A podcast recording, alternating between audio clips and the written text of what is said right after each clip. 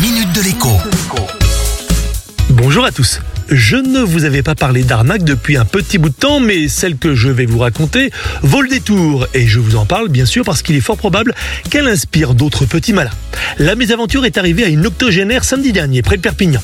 Après avoir fait ses courses, elle paye à la caisse comme à son habitude, en chèque bancaire. Sur le chemin du retour, surprise, une voiture la colle de près et lui fait plein d'appels de phare. Elle finit donc par s'arrêter.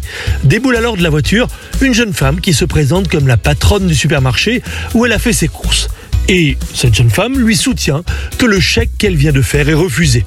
Elle lui demande donc de régler autrement en insistant beaucoup pour que cela se fasse en liquide. Faute d'avoir l'argent sur elle, notre octogénaire propose donc de payer par carte. Coup de chance, la patronne du supermarché a le terminal de paiement avec elle et notre octogénaire donne donc sa carte et tape son code sur un appareil qui, dit-elle, ressemble beaucoup à un téléphone. Vous avez bien sûr compris l'arnaque.